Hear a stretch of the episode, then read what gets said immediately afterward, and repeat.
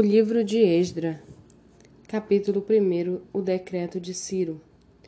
No primeiro ano do reinado de Ciro, rei da Pérsia, para que se cumprisse a palavra do Senhor por boca de Jeremias, o Senhor despertou o espírito de Ciro, rei da Pérsia, que ordenou que proclamasse em todo o seu reino e que se pusesse por escrito o seguinte: Assim diz Ciro, rei da Pérsia: O Senhor, Deus dos céus, me deu todos os reinos da terra e me encarregou de lhe edificar um templo em Jerusalém que fica em Judá.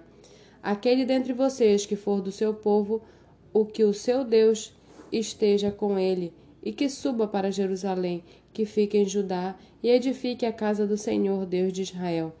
Ele é o Deus que está em Jerusalém. Todo aquele que restar, seja qual for o lugar em que habita, que os homens desse lugar o ajudem com prata, ouro, bens e gado, além das dádivas voluntárias para a casa de Deus em Jerusalém. Então se levantaram os chefes de famílias de Judá e de Benjamim, os sacerdotes e os levitas e todos aqueles cujo espírito Deus despertou para subirem a edificar a casa do Senhor em Jerusalém. Todos os que moravam nos arredores os ajudaram com objetos de prata e de ouro, bens, gado e coisas preciosas, além de todas as ofertas voluntárias. Também o rei Ciro entregou os utensílios da casa do Senhor, os quais Nabucodonosor tinha trazido de Jerusalém e colocado na casa de seus deuses.